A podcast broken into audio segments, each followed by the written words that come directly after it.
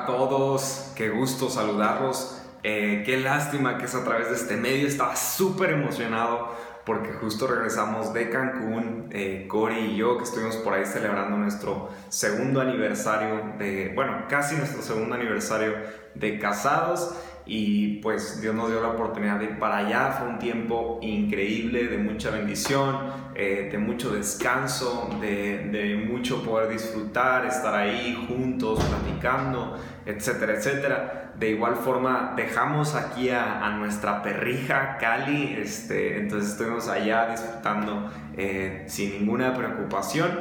Este, y bueno, eh, estaba muy emocionado porque traía mi bronceado natural, color piel de oro, etcétera, etcétera, que quería presumirles a todos ustedes. Y creo que Dios me quiso decir que era tiempo de trabajar con mi humildad y no de presumir mi color de, mi color de bronceado. Eh, entonces, eh, bueno, una lástima que no podemos asistir hoy, pero el motivo es porque a mi hermano le dio COVID estando allá en Cancún y estuvimos un par de días con ellos.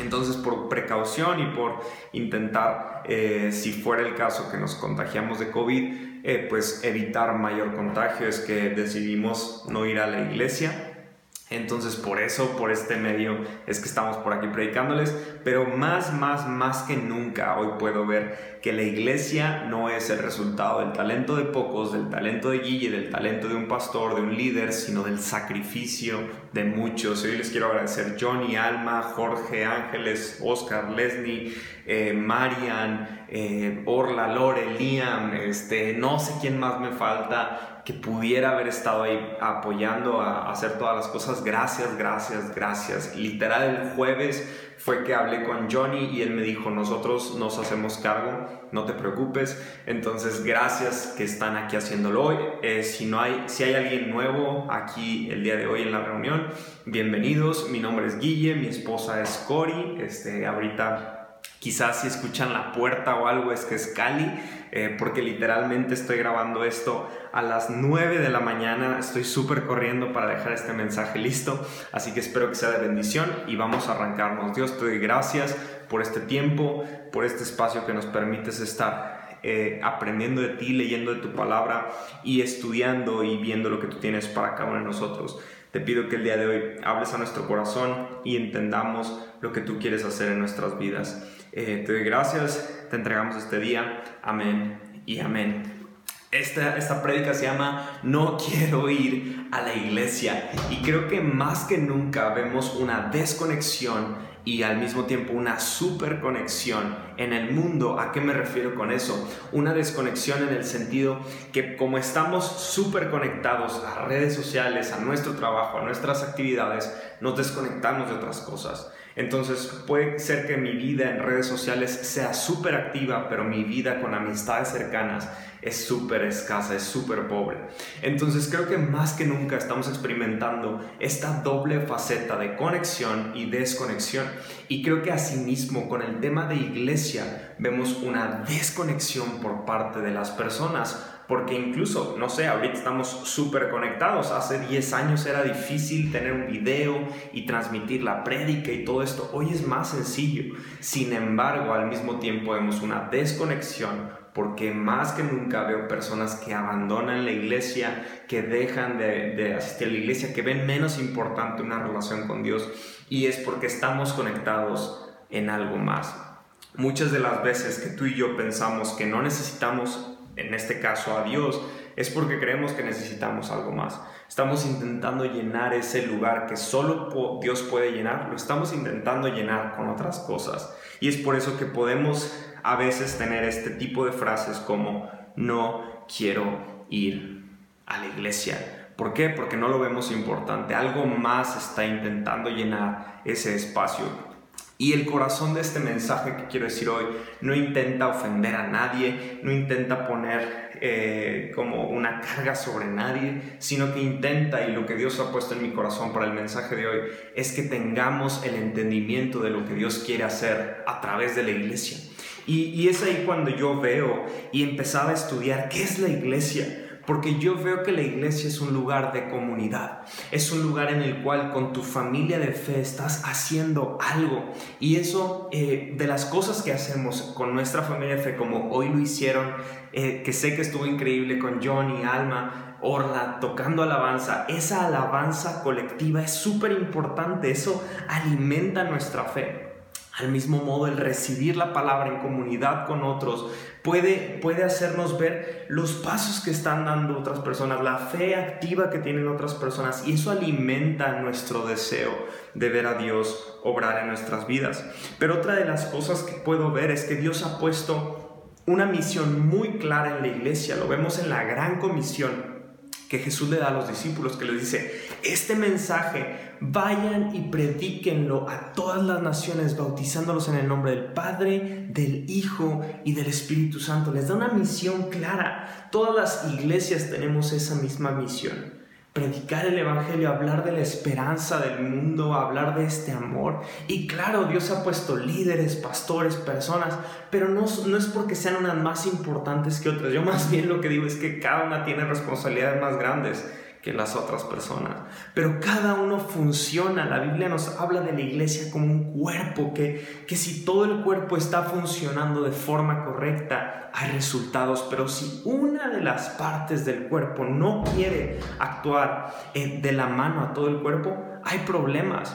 Una enfermedad en un cuerpo es porque el sistema se está viendo afectado o está viendo algún tipo de, obstáculo para funcionar de la forma habitual. Eso es lo que es una enfermedad. Entonces tú y yo podemos estar siendo partes de un cuerpo sano o literalmente podemos estar siendo la enfermedad en un cuerpo.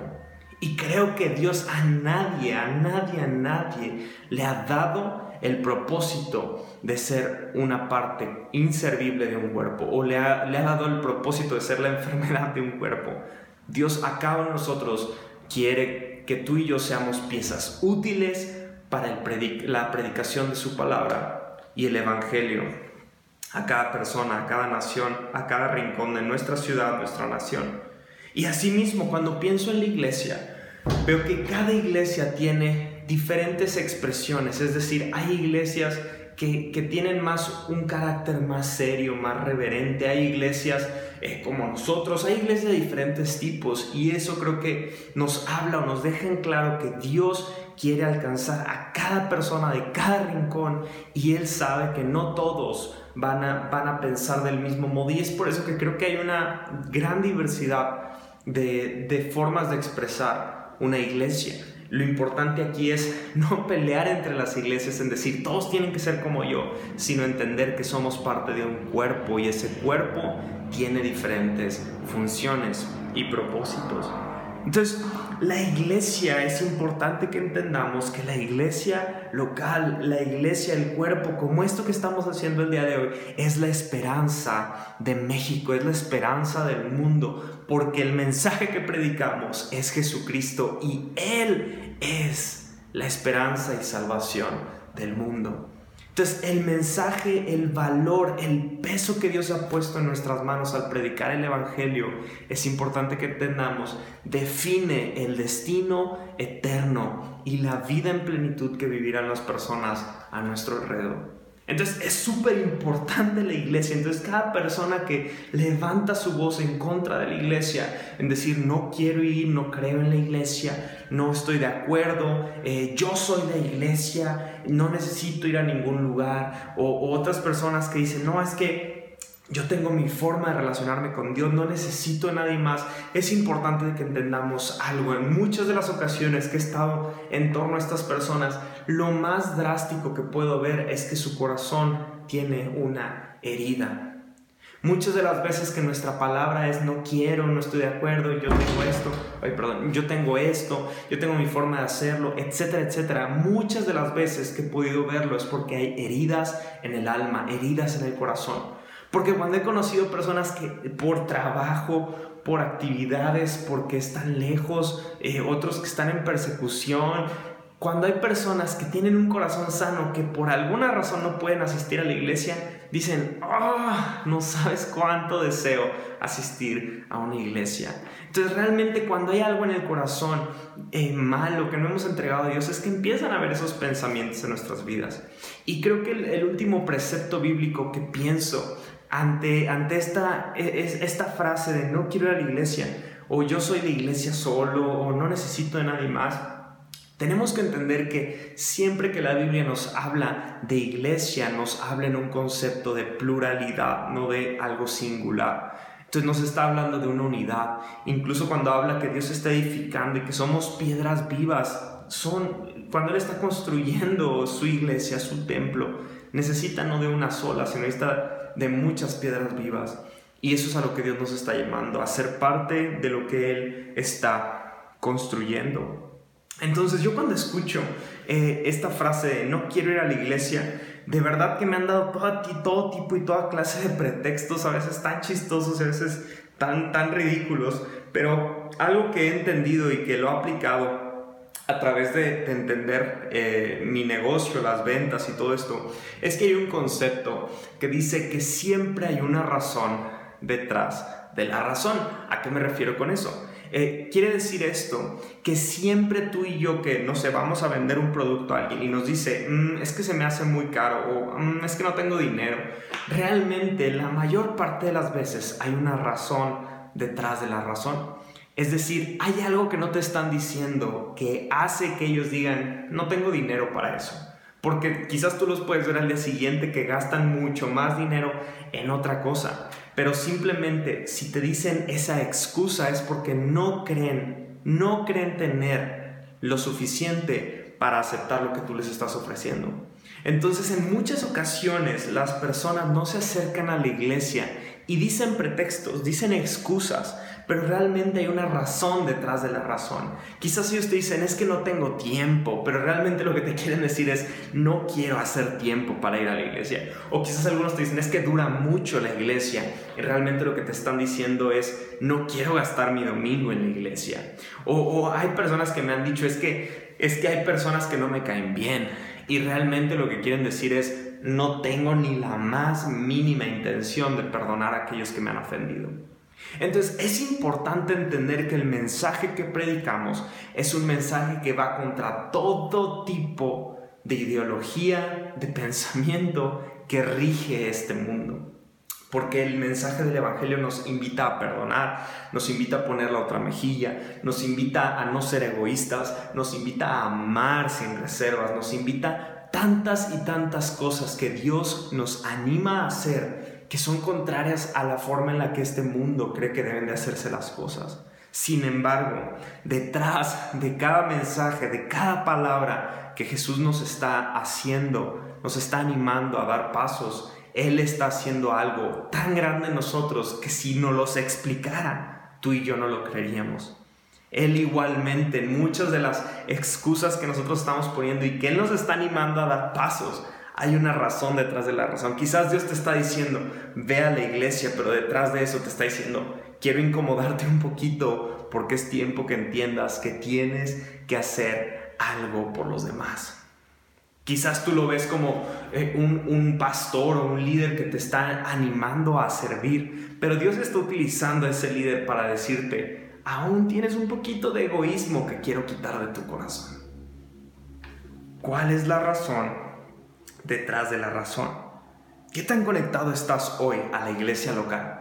¿Qué tan conectado estás aquí? O si nos estás viendo desde otra iglesia, desde otro país, no sé desde dónde nos estás viendo, pero ¿qué tan conectado estás a la iglesia local? Porque si tú y yo estamos desconectados de la iglesia local, eh, lo más posible es que estamos caminando hacia rumbos distintos de lo que Dios está haciendo a través de nuestros líderes, de nuestros pastores, y quizás estamos caminando una carrera de fe basada en el egoísmo y no en la colectividad.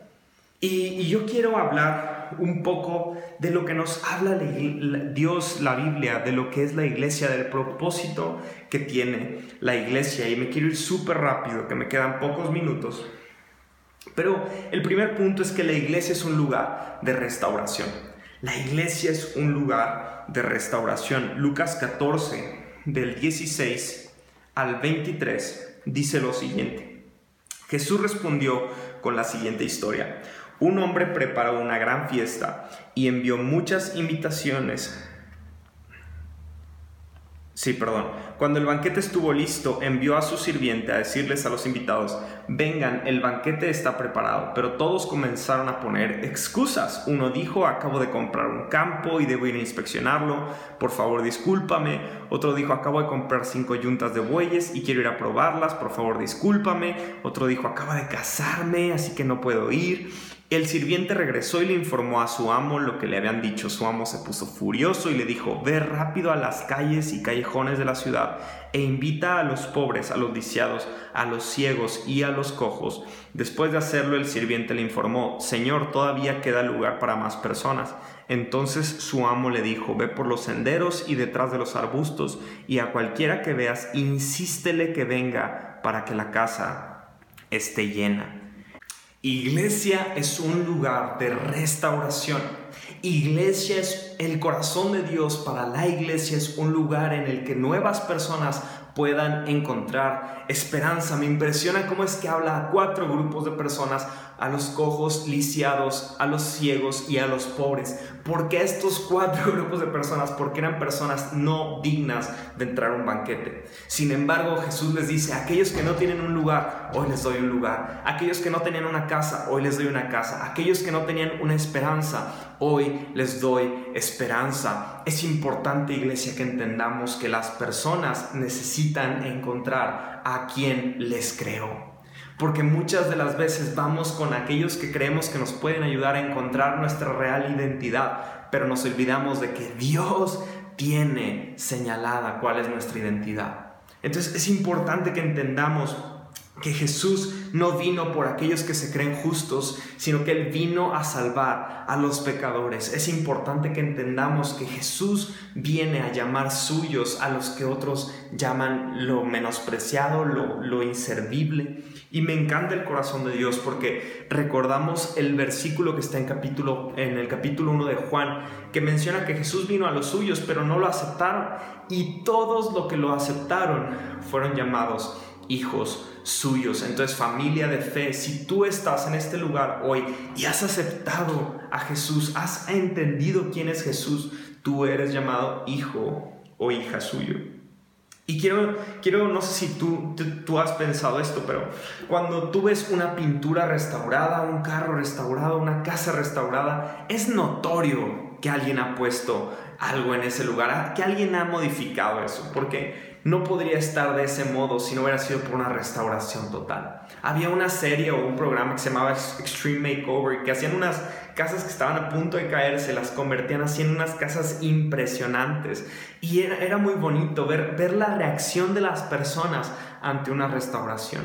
¿Has visto eso en tu vida? ¿Has visto que la restauración que llegó a tu vida, a tu corazón, te cambió 100% lo que tú eras y te hace ver que, que eres una persona totalmente diferente hace unos años al día de hoy. Tú puedes ver esa restauración en tu vida porque si sí lo puedes ver, es una obra de Dios en tu vida. Pero si no lo puedes ver, quizás es que estemos siendo parte de ese grupo de invitados al banquete que pusieron un pretexto para no asistir. Puede que seamos ese grupo de personas que quizás Dios nos está llamando a, a, una restauración, pero la estamos postergando porque tenemos otras cosas que creemos que son más importantes.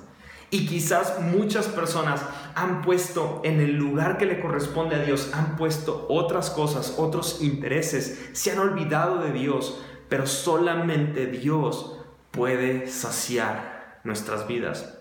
Nada más, nada de lo que pongamos en nuestras vidas puede ocupar el lugar que Dios tiene para nosotros. El segundo punto que quiero tocar es que la iglesia es un lugar de servicio. En Marcos capítulo 10 nos habla una historia fantástica en la que dos de los discípulos, Jacobo y Juan, quieren estar en la eternidad sentados al lado de Jesús. Entonces le dicen, Jesús, cuando estés en la eternidad, nosotros queremos estar ahí junto a ti. Y entonces Jesús les empieza a hacer ver como de que, ah, es que no, no, no se trata de eso, chavos, no se trata de eso. Y entonces les habla de cómo ellos van a pasar por sufrimiento, van a pasar por dificultades y después les lanza una bomba de lo que yo llamo el liderazgo en servicio. Porque les dice, ustedes han visto en el mundo, ustedes ven a su alrededor que las personas tratan mal a sus sirvientes, tratan mal a los que les, les apoyan, los amos oprimen a los que están debajo de ellos, pero ustedes lo tienen que hacer diferente, porque los que quieran ser líderes tendrán que aprender a servir a todos. Eso es el liderazgo en servicio. Y luego dice en Marcos 10:45, porque aún el Hijo del Hombre, o sea Jesús, no vino a ser servido, sino a servir a muchos y a dar su vida en rescate de todos. Entonces aquí nos está poniendo el ejemplo más grande y más profundo de que Jesús vino a servirnos a cada uno de nosotros. Asimismo, Él no nos está cobrando, pero Él nos está llamando a servir a otros como Él nos ha servido a cada uno de nosotros. La iglesia es un lugar de servicio. A mí me encanta como en la historia que leímos vemos que el sirviente sale a todas partes a buscar personas que puedan llenar la casa. Una vez que ha traído a todos los, los lisiados, a todos los que no eran parte, los que no eran dignos, sale a buscar a los rincones más recónditos, a buscar más personas que puedan llenar la casa. El servicio, el liderazgo en servicio, no tiene, no tiene una fecha de fin, no tiene un momento en el que ya se termina, sino que Dios nos llama a que sirvamos constantemente, sirvamos en amor, sirvamos con entendimiento a los demás. Y el último punto que quiero tocar hoy es que la iglesia no es un deber, sino que es un regalo. La iglesia no es un deber, sino que es un regalo. Y recordamos la historia en la que Jesús está hablando con Pedro y le dice, sobre esta roca edificaré mi iglesia, y que muchos han, hemos malentendido de que es una roca física, pero Él está diciendo, sobre esta verdad, sobre la verdad del Evangelio edificaré mi iglesia, y las puertas del Hades, el infierno no podrá contra ella. ¿Qué quiere decir eso? Que en la unidad de cuerpo, de espíritu que tenemos con la familia de fe, el diablo no puede enfrentarse a ello. No puede prevalecer en medio de la unidad. Cuando una iglesia está unida y está fuerte en oración, créeme, es atacada, pero no puede prevalecer eso porque la unidad trae fuerza. La unidad nos demuestra que es mucho más importante estar unidos en fe que estar divididos por preceptos personales o conceptos o expectativas no conseguidas personales. La unidad comienza a ser más fuerte que la división. Lo que más me encanta es que Jesús está edificando su iglesia. Jesús está edificando su iglesia. Y, créeme, y, y, ahí es donde lo siento, si alguien te ha dañado, si alguien te ha lastimado, si alguna iglesia te ha hecho perder la fe, te pido perdón a nombre de ellos, te pido perdón te pido eh, perdón que en ese momento, en ese lugar tan bajo en el que te sientes, puedas encontrar que Jesús es suficiente para salvarte y restaurarte. Que no necesitas de, de, de, ese recuerdo, de ese mal momento, no necesitas traerlo a, a la memoria, no necesitas que eso rija tu fe, sino necesitas encontrar en Jesucristo la esperanza para seguir viviendo. Quizás el mundo te quiso oprimir, pero Dios te quiere restaurar. Quizás las iglesias abusaron de ti, pero Jesús te pone para ti para servirte. Quizás las iglesias o las personas o, lo que sea te quiso demandar algo o, o estar obligándote a hacer cierta cosa. Jesús te quiere dar el regalo de su gracia para que disfrutes de una familia de fe que te ayuda a seguir caminando. Algo muy interesante es que las personas más felices suelen tener personas que piensan similar a ellos, que caminan hacia el mismo fin, que sirven a otros y personas que entienden lo que eran y lo que hoy son. Es importante que entendamos que la familia de fe es un lugar en el cual Dios quiere restaurarme, enseñarme a servir y hacerme entender el regalo de su gracia. Algo que con lo que quisiera ir cerrando es que no sé si lo has pensado, pero yo tengo amigos tan diversos, pastores, que he conocido en iglesias, en viajes misioneros, que son tan diferentes a mí, tan pero tan diferentes a mí, que si no fuera por la iglesia, quizás nunca seríamos amigos, hasta yo creo que nos caeríamos mal, pero como tenemos el fin en común de Jesucristo, eso nos une.